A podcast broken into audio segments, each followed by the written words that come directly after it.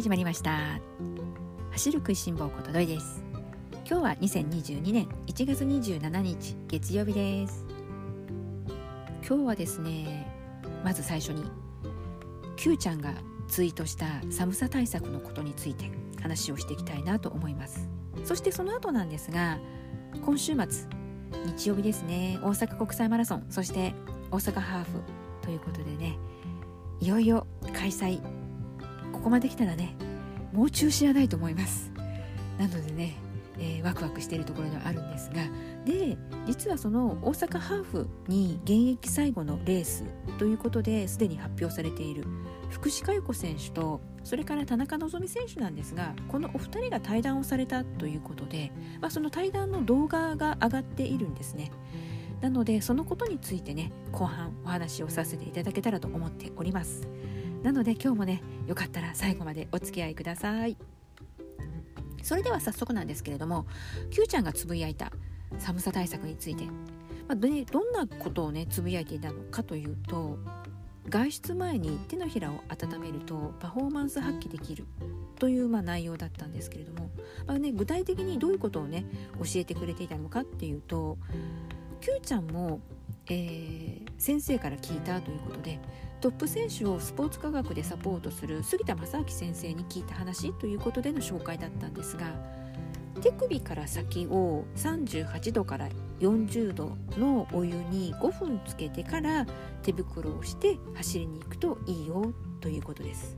まあ、そうするとですね深部体温が、えー、深い部分の体温ですね、えー、深部体温が下がらずパフォーマンスが発揮できるということでお湯がない場合はストーブや暖房で温めても OK だそうです。まあねこういう寒さ対策のツイートが最近あったんですけれどもこれを見た瞬間あこれって暑さの逆だと思ったわけです。あの暑さ対策で手のひらを冷やすといいよっていうのはね皆さん、えー、ご存知の方もね多いかと思うんですけれども、えー、どうでしょうか？昨年の東京オリンピックの、えー、男子マラソン大迫選手がマラソンのスタート前のアップの時に両手にこう保冷剤を握りしめてこう走っていたアップしていたっていうねことでもうまあ話題になったんだけれども大迫選手が保冷剤を手に握っているということで。でこの手のひらを冷やすと暑さ対策になるよということで私自身も、えー、保冷剤をこう持って走ったりすることやはり夏にやってました。であこれって本当まさに夏の暑さ対策の逆バージョンだなと思ってそれでこれは是非とも実践してみたいなって思いました。で実際のところですね私このツイートを知ったのが今朝のことでしてまだ、えー、それから走りに行けていないので実際ね自分が走ってから皆さんに、えー、どうだったよ？という、まあ、結果も踏まえてねお伝えしようかなとも思ったんですけれどもなんだか効果ありそうだなという予感はしましたしできれば、まあ、簡単にねできる内容だったので皆さんに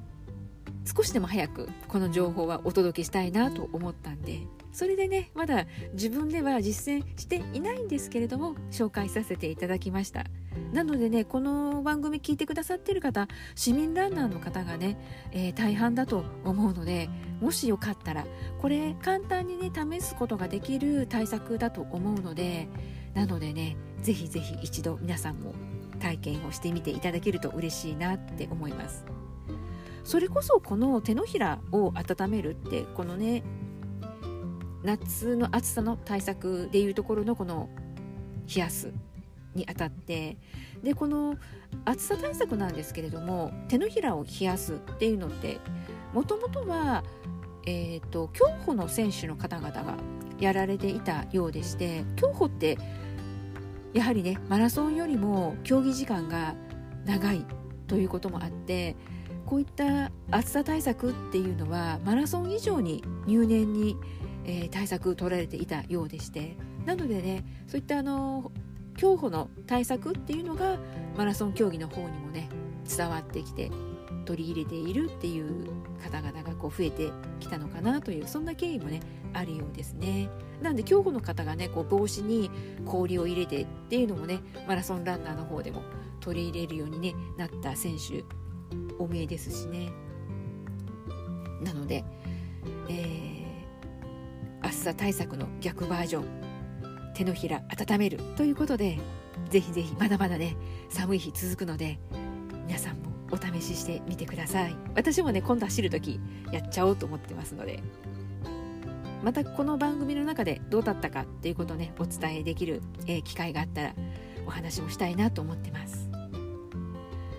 えー、続いてですね今日、まあ、本題の方に入っていきたいなと思うんですが今日の本題、えー、福士加代子選手と田中希実選手の対談ということなんですけれども実は私今週末ですね大阪国際そして大阪ハーフということでもう開催されるのかどうなのか福士選手のラストランラストレースになるということを知ってからもう余計こう気になっちゃってですね。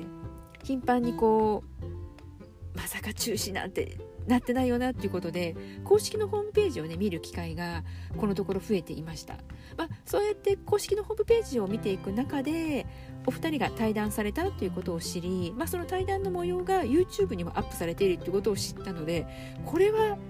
見たいなと思ったんですね。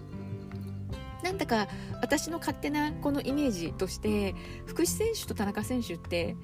まあ、年齢も違えばねこう性格的な部分も随分違うお二人だなという印象があったんです。福士選手は本当にもう根っからのこう明るい方で。で田中希実選手は冷静でこうご自身のことをちゃんとこう客観視できるというようなねこう印象を私の中では持っていて。そしてもう何といっても、えー、福士選手は競技生活、えー、22年そして田中希実さん、えー、選手は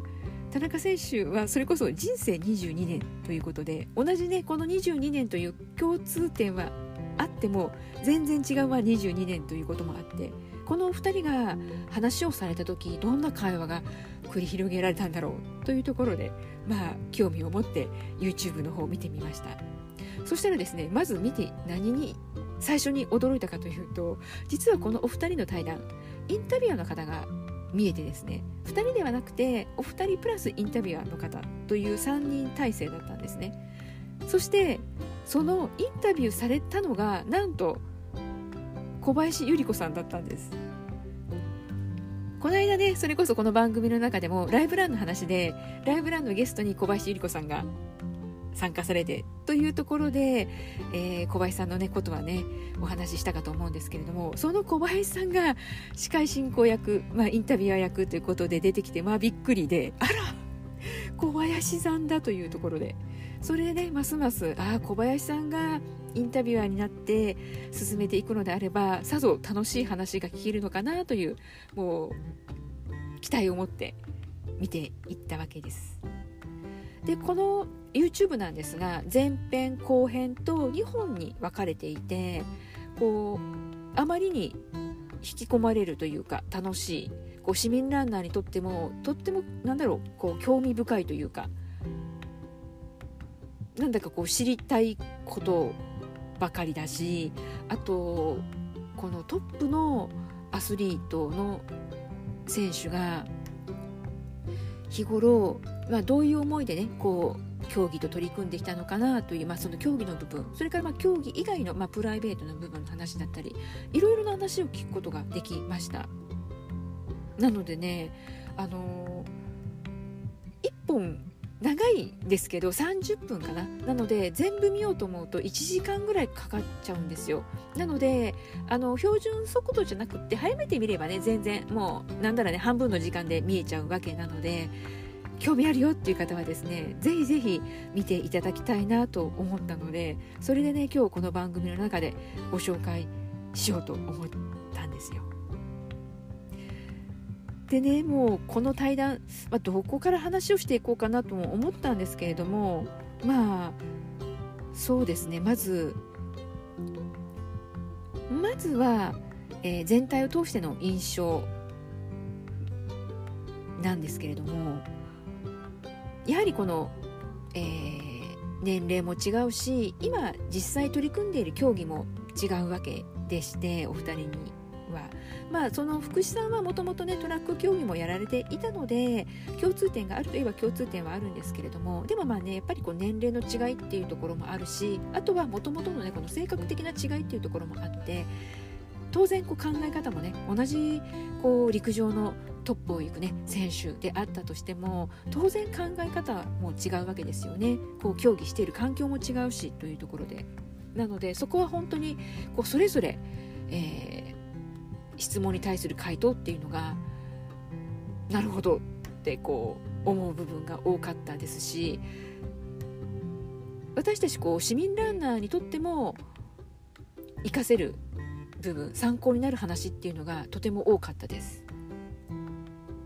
まあそれがね私にとってのこの全体を通しての印象なんですがあとはもうここからはですね、まあ、具体的に、まあ、私の印象にまあ、強く残ったなというようなところをねちょっとずつこうかいつまんで話をしていけたらなと思うんですがまず最初からちょっとびっくりしちゃったのがオリンピックに対するお二人の思い気持ちでしたね。えー、福士選手は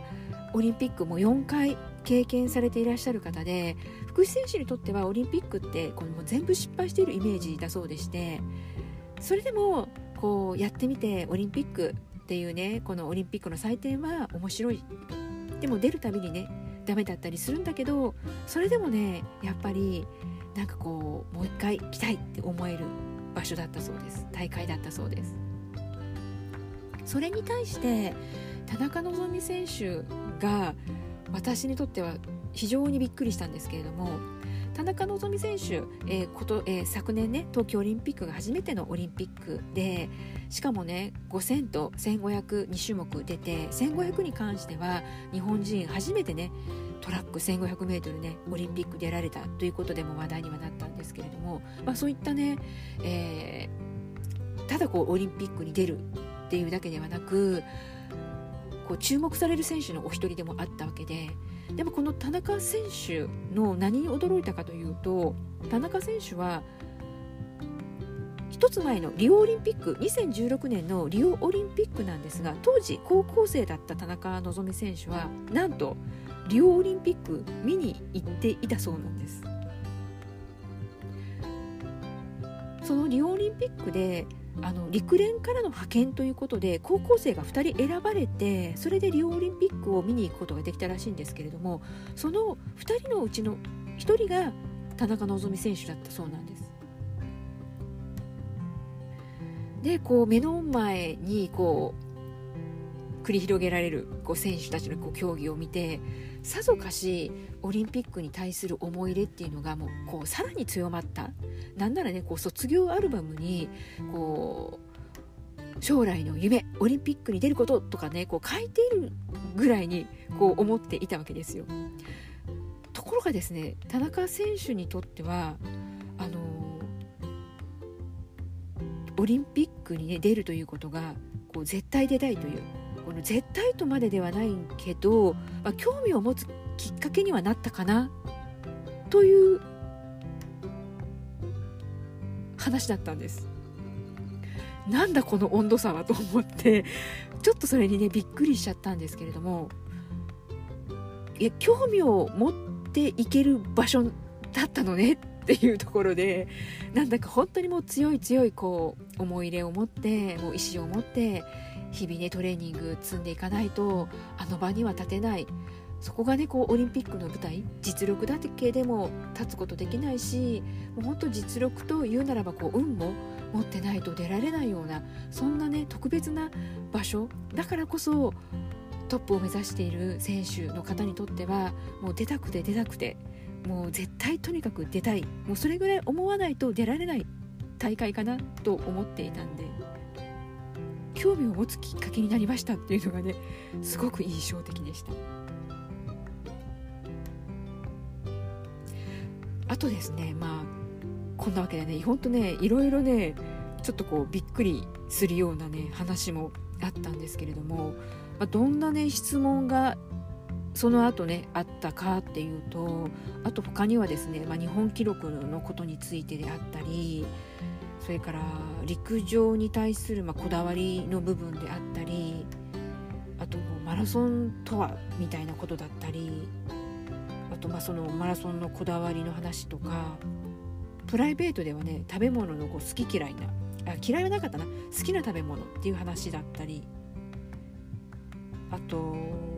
走ること？走りで大切にしていることか、うん、このランニングのフォームみたいなことですよね、まあ、そういった走りで大切にしていることだったりあとまあ悩み悩んでいる時の、ま心構えのことだったり。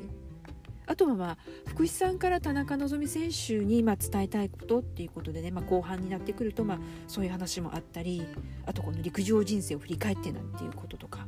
そしてまあ最後は2022年今年のねこの目標について話をされて、まあ、締めくくられていくというね内容にはなっていましたが今ねこうつらつらっとこう私の印象に残ったね質問を挙げていったんですけれども、まあ、その質問に対する、まあ答えというところでいろいろね本当にですねあこれはね一言で言うならばね本当ね興味がある方はね是非とも見ていただきたいなと思うし。なのでねあんまりねこう詳細をね述べずにちらっとでも皆さんも、えー、興味持っていただけるといいななんていう視点からいくとあ福士さんがですね言われていた、まあ、このマラソンとはというところであやっぱりねこう10人トイレなんだなランナー10人いたらね10人考え方思いいろいろあるんだなと思ったのがこの練習でできても走れないしメンタルだけでも走れないしメンタルだけでも走れる部分はあるけどそれが正解か、えー、正解にあるかっていうのは分かんないけどでも正解ではないらないだろうしやっぱりこうねいろいろみんなねこういろんな形でこうみんながね走ってると思うからということをね言われていたんですよね。なんでねなんだかこの練習できても走れない時はやっぱり走れないしメンタルだけでもダメだしでもメンタルだけでも走れる部分はあるしなんていうところがねなんだかこう市民ランナーにもねあるあるかな、まあ、本当にね一口にランナーあるあると言ってもいいかななんて思う部分でもあったりしてここはねああ福士選手でもそういうふうに思ったり感じたりしているんだなっていうふうに思いましたね。あとはこの田中希実選手もマラソンいつか1回はこう走ってみたいかなっていうことも言われていて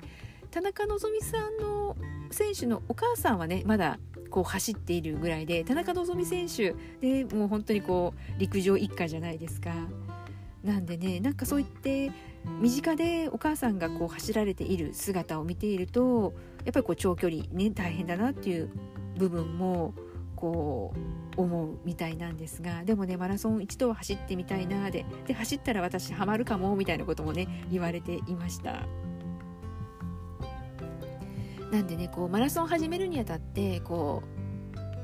うポジティブにねこうマラソンって楽しそうって思うためにもやっぱり福士さんが言われていたことでこの固定概念をなくす。例えばこうマラソンするにはこれやらなきゃいけない。でそのこれって例えば、うんと、その時言われていたのが、ね、例えば長距離走らなくちゃいけない長時間走らなくちゃいけないっていうねこう絶対やらなきゃっていうことがこうもしかしてこう染みついているのであればそれはねもうなくしちゃってもいいんじゃないかっていうようなこともね言われていました、まあ、そうすることでねこうこれからマラソン始めてみたいなっていう人にももしかするとね楽しい競技だっていう風に伝わるかもしれないし。私自身もねあるんですよね。このマラソン競技マラソンやってるっていうとえあんな偉いことやってるの？みたいな。あんな大変なことやってるの？っていうことで言われる勘違いされちゃう。ことがまあ9割方勘違いされます。でどうしてかっていうとこう普段マラソン大会に出ていないテレビでしか見る機会のない方にとってはやはりこのトップ選手のこう厳しい表情でもう全力を出し切ってもう箱根駅伝とかだとゴールした後たすきつないだ後もう倒れ込んでいるああいうガチな姿を見ていたりとかあとはこの運動部だった方は特に、えー、もう身をもって走ることの辛さもうゼーハゼーハもう吐きそうになるぐらい辛いようなああいうことを部活を通して長距離経験したりとかしているとどうしてもあの光景が思い出しちゃうみたいでそうするとマラソンイコールも辛いこと全然楽しくないことあんな辛いことなんでお金払ってまでするのみたいなね。まあそんな風な発想になっちゃうところもあってこうやっぱ楽しさ伝えていくっていうところでいくともう私なんかがもう喋りながらもうおしゃべりしながらしゃべあの走ってるよなんて言うと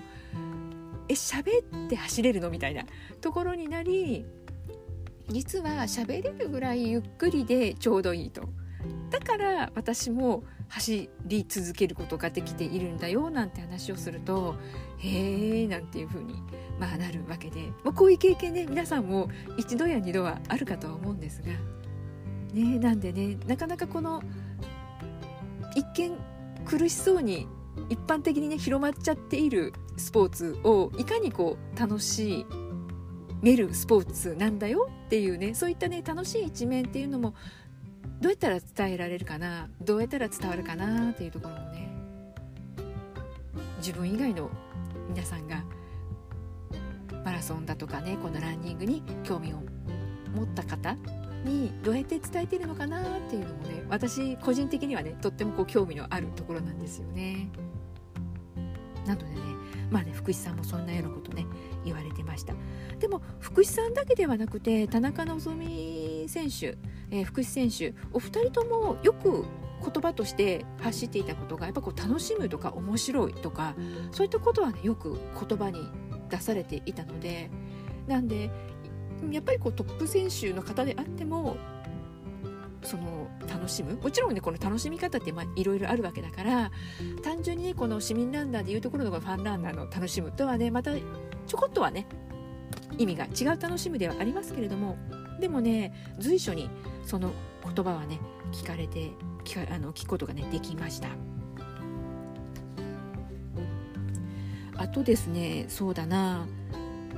走りで大切にしていることはこれもねあやっぱりそうかと思ったのがこの楽なフォームランニングフォームもう力入れずにというこの軸だけこうぶらさずにあとは軸だけで力を入れるのはあとはもう全部力を抜いてっていうことをね言われたりもしていました。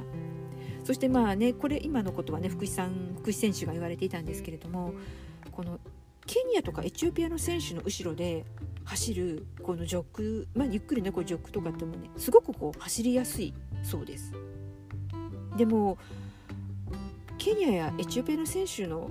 皆さんにとってはなんだかもう本能的に走っているこの力を入れずに楽に走ろうというふうにこう意識しているわけじゃなくもうね本能的に自然に走っている。まさにね理想な走りなんだよねってことも言われていて。じゃあ福士さんはっていうとご自身では私はまだこの楽に走ろうということで頭で考えちゃうって言って。なんで頭で考えちゃうってことはまだまだなんだなってことを言われていたのもすごく印象的で。なのでそれぐらいやっぱりこのマラソンってやっぱり長距離じゃないですかなのでこの楽に走る力を入れずに走るっていうことは大切だしただ力を抜くだけではなくってやっぱりこのコアを鍛える軸になる部分を鍛えるっていうことも大事なんだなっていうことを改めて教えてもらったなというふうにもねこの質問に対する答えから感じ取りましたね。あとですね田中希さんは無理って言えない性格らしいんです。これはねあそうなのかとも思ったしなんだかあやっぱりそうなのかとも両方ですかね。なんかそういうふうに思っちゃいましたね。なんでこのコーチがお父さんっていうのももちろんねこういい部分もあればこう何でも逆に言えてしまうというところでこう、ね、喧嘩になることも、ね、あるって言われてましたなのでねこの親子で競技を第一線で続けていくっていうのもなかなかねこう全くこう家族ではないコーチ監督から指導してもらうっていうのとはまた違うんでしょうね。良さもあり、ねまあ、どう何でもそうかもしれないけどメリットデメリットがあって、まあ、その中でねうまくこう落としどころを見つけて解決して一歩一歩こう進んでいっているんだなっていうのもね伝わってきました。そしてこのね無理って言えない田中希実選手にかんに対して福井選手がすごくあの面白いななんだかこういいなと思ったのがもうね言えばいいのよと。もう言わない方がねダメだって言ってましたね。なんでこうコーチに対してもそうだしチームメイトに対してもそうだし福士選手はこうねもう何でも言うって言ってました。もうね毒を吐くって言ってましたね。もうガンガン言うって言ってました。でなぜそうやってもうガンガンもう言っちゃうかというと福士選手もね昔は言えなかったそうです。でも今はこう言えるようになってきて昔は監督に言われたことをそのまま表現する。そのまま実践すれば結果も出るということでなんだかそう言い言い返すだとかそういったことがなかったそうなんですけれども今はそうやっても言えるようになった。でむしろ言わないと福士選手の気持ちの面でこうモヤモヤっとしたのが残ってしまう。それが良くない。そうなることによってもうこの競技能力というか、えー、向上していかない。そういったことに気づきそうれだったら言った方がいいし。で言わないことによって自分のパフォーマンスが下がるっていうことはチーム全体にももしかしたらこう影響がね及ぼしてしまうかもしれないし。なんでチーム全体の雰囲気も良くするっていくためにはむしろ言った方がいいと。悪いことでももうガンガン言うと。もう私あなたの走り嫌いとかもう全然言っちゃうよってこともね言われておりました。で仲間はやっぱりねこうねチームメイトとかもこう分かってくれるしあの去っていかないって言ってましたね。なんかな田中選手はそういった何でも思ったこと言っちゃったらなんだかこう周りからね人がいなくなっちゃう。自分から遠ざかってしまうのが怖いってことも言われていたんですけれどもいやいやもう言わない方がよほど良くないよってことをね福士さん福士選手はね、えー、教えてくださっていましたね。なんできっとね福士選手にとっては競技人生22年田中希実選手にとっては人生22年ということでまだまだね競技者としてこれからもうどんどんますますこう伸びていくっていうところなわけでして。なんでねきっと福士選手のこう競技人生から得た経験そういったものを聞くことができた田中希実選手なんだかこうますますね大きく羽ばたいていってくれるといいななんていうふうにね思って見てました。そして最後に福士選手からですね嬉しいこと聞けたんですけど2022年今年の目標というところで最初ね聞かれた瞬間福士選手は今年ないよって言ってたんですけれどもああるあるということで最後にですねえ今週日曜日大阪ハーフ福士選手ね現役、えー、ラストランということでねもう競技者として走る最後のレースということなので全力でゴールするっていうことをね言われていました。なのでねきっと走っている姿テレビに映し出されると思うので私もね全力で応援したいなって思いました。この番組を聞いてくださっている方の中でどうでしょうか？大阪国際マラソンハーフえーと、大阪国際マラソンの方がフルですね。そしてハーフ。走られる方お見えでしょうか？直接的にはですね私この大阪国際、えー、フルそして大阪ハーフということで走るというこう知り合いの方がいなくてどうなのかなというところでね思ってはいるんですけれども。もしこの番組聞いてくださっている方の中で走るよっていう方お見えでしたらね是非とも42キロ楽しんで走ってきてくださいね。そしてねあと数日ではありますけれどもとにかく今一番寒い時なのでね風邪ひかないように。そしてもしよかったら Q ちゃんの今日ね、えー、つぶやかれていたこの寒さ対策実践してみてくださいね。はいそれでは今日も最後まで聞いてくださった皆さんありがとうございます。ではまた次回元気にお会いしましょうね。ではではまたね。